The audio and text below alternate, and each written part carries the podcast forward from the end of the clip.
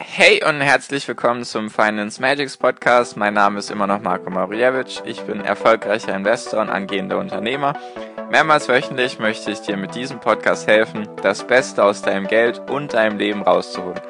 Lehn dich zurück, spitz die Ohren und los geht's.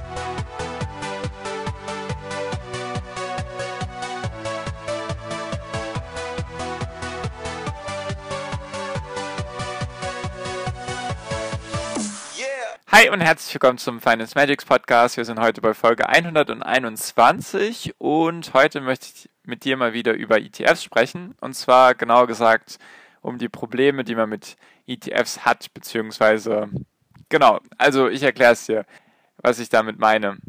Also, warum jetzt heute eine Folge wieder über ETFs? In meiner Finance Magics Facebook-Gruppe habe ich eine Umfrage gemacht mit den Themen, die ich in Zukunft besprechen soll. Also einfach eine Umfrage, habe da verschiedene Sachen vorgeschlagen und das, was am meisten gewünscht war, war, dass ich einzelne ETFs vorstelle. Also zusätzlich zu denen, die ich bisher vorgestellt habe und auch ja, alles, was ich bisher über ETFs gesagt habe, war ja nur ein bisschen. Also es gibt viele verschiedene ETFs und da möchte ich dir einfach in Zukunft ein paar vorstellen. Und deswegen heute nochmal die Folge, um sozusagen über die Probleme oder ich sag mal die Dinge, die in den Medien manchmal in Verbindung mit ETFs gebracht werden. Also, was genau meine ich damit? Die Probleme, sage ich mal, sind eigentlich, dass man argumentiert, dass wenn alle in ETFs investieren, dass es immer weniger aktive Investoren gibt, deswegen ist die Markteffizienz in Gefahr, erkläre ich gleich alles. Dann das andere Problem ist, dass es gar nicht mehr um das Unternehmen geht, sondern in welchem Index das Unternehmen drin ist und dass eben ETFs schon so viel vorhanden sind, dass sie eben ja den Markt beeinflussen und zu Preisverzerrungen führen und so weiter und so fort. Und ETFs werden immer mehr zu Fonds. So diese vier Punkte werden in den Medien, sage ich mal, thematisiert wenn es um ETFs geht. Weil ETFs sind ein Erfolgsschlager eigentlich, wenn man so sagen mag. Weil es investieren immer mehr Leute in ETFs. Und jetzt gibt es dann natürlich Kritiker dagegen. Sagen wir einfach mal die Kritik an ETFs oder die Probleme mit ETFs oder die Probleme, die eben Kritiker gegenüber ETFs zu äußern haben. Und der wichtigste Punkt oder die, der größte Kritikpunkt ist einfach, dass wenn immer mehr Leute in ETFs investieren, dann gibt es immer weniger aktive Investoren und dadurch ist die Markteffizienz in Gefahr. Die Markteffizienz heißt einfach, dass gesagt wird, also dass es die Theorie gibt, dass der Markt immer den richtigen Preis schon anzeigt von entweder einer Aktie, also von einem Unternehmen.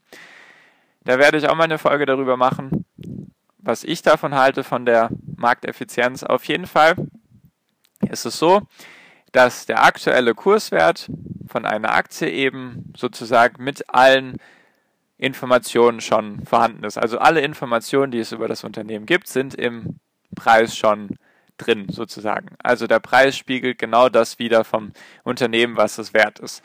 Und wenn jetzt immer mehr Leute in ETFs investieren, dann gibt es immer weniger aktive Investoren, also sozusagen die täglich handeln oder die einfach die einfach Aktien kaufen oder verkaufen. Weil ja immer mehr Leute dann passiv investieren. Das ist ja der Vorteil von ETFs, beziehungsweise einfach, ja, das Verkaufsargument von ETFs. Du kannst dich passiv, ohne dich dafür irgendwie weiter zu, also ohne dich weiter interessieren zu müssen für ETFs, kannst du am Markt teilhaben und einfach mit der Marktrendite rechnen. Also der breite Markt, zum Beispiel der MSCI World, 1600 Unternehmen aus 23 Ländern, kannst du einfach mit dem ETF besparen und dann bist du einfach, kriegst du einfach die Marktrendite, ohne dich da wirklich irgendwie weiter informieren zu müssen. So ist das Verkaufsargument von den ETFs. Und das ist eben von den Kritikern oder die Kritiker denken, dass das eine Gefahr birgt, dass die Markteffizienz dadurch durcheinander kommt, also dass es eben nicht mehr darauf ankommt, wie das Unternehmen wirklich ist, sondern in welchem Index es drin ist. Das ist eben, eben der zweite Punkt, dass es eben nicht mehr wichtig ist, sozusagen, was das für ein Unternehmen ist, sondern in welchem Index es drin ist. Zum Beispiel, der MSCI World besteht ja zu 60 bis 70 Prozent aus US-Aktien. Also die größte Verteilung haben US-Aktien. Und natürlich sind dann die größten Aktien aus den USA, sowas wie Apple, Amazon, Google, Facebook, Visa, Mastercard, wie auch immer sie alle heißen mögen, sind dann eben, haben die höchste Gewichtung. Und dann werden diese Aktien sozusagen gekauft, einfach weil sie im Index drin sind, obwohl sie rein theoretisch auch ganz schlecht laufen könnten. Nur sie haben einfach die höchste aktuelle zu dem Zeitpunkt Marktkapitalisierung, deswegen werden diese Aktien einfach gekauft. Einfach, ja, weil sie in dem Index drin sind, weil immer mehr Leute in ETFs investieren. Und natürlich möchte man sich dann als ETF-Investor möglichst breit diversifizieren. Deswegen kauft man so ein MSCI World oder MSCI All Investable Countries oder Emerging Markets oder was auch immer. Und letztendlich ist der Kritikpunkt von den Kritikern eben, dass sie sagen, ja, es ist komplett egal, ob die Aktie jetzt gut oder schlecht ist. Es geht einfach nur noch darum, darum, in welchem Index sie drin ist. Und wenn sie eben in keinem Index drin ist, dann wird sie halt nicht gekauft, obwohl das Unternehmen vielleicht sehr gut ist. So ist zumindest die, die Kritik. Und der nächste Kritikpunkt, der mir auch ein bisschen aufgefallen ist, so, dass es immer mehr ETFs gibt, die versuchen sozusagen eine aktive Strategie zu verfolgen. Es gibt zum Beispiel ETFs, die setzen auf Aktien, die wenig volatil sind. Also es wird sozusagen versucht, mit Hilfe von Wissenschaft und mathematischen Berechnungen wird einfach geschaut, welche Unternehmen sind am wenigsten volatil. Volatil ist ja die Schwankungsbreite und dann wird sozusagen geschaut, welche Unternehmen, zum Beispiel aus dem S&P 500, sind denn jetzt am wenigsten volatil und dann werden diese gekauft und dann wird halt jedes Quartal oder jedes Jahr oder jedes halbe Jahr wird dann geschaut, sind diese Aktien zu dem Zeitpunkt immer noch die am wenigsten volatilen. Also es wird so, sozusagen eine, ich weiß nicht, wie ich es ausdrücken soll, aktive, passive Kombination von beiden versucht, weil es ist nicht mehr wie beim MSCI World, da geht es nicht einfach nur darum, welche Unternehmen da drin sind und dann kauft man da den ETF drauf und sonst passiert nichts, sondern zum Beispiel bei diesem Volatility ETF, also der auf Volatilität achtet, da wird dann eben versucht, aktiv alle drei Monate, sage ich jetzt mal, circa, wird dann geschaut, welche Unternehmen sind am wenigsten volatil. Diese werden dann gekauft und die Aktien, die vielleicht davor drin waren und jetzt mehr volatil geworden sind, also eine größere Schwankungsbreite haben, die werden dann verkauft. Also es geht schon mehr in die Richtung aktiver Manager. Also es wird halt vielleicht nicht jedes, jedes Quartal, vielleicht auch jedes Jahr, nur es wird dann einfach geschaut, eine Neubesetzung von den Aktien wird gemacht eigentlich. Also es wird einfach geschaut, welche Aktien passen in das Schema jetzt von dem ETF und dann werden die entweder gekauft oder verkauft.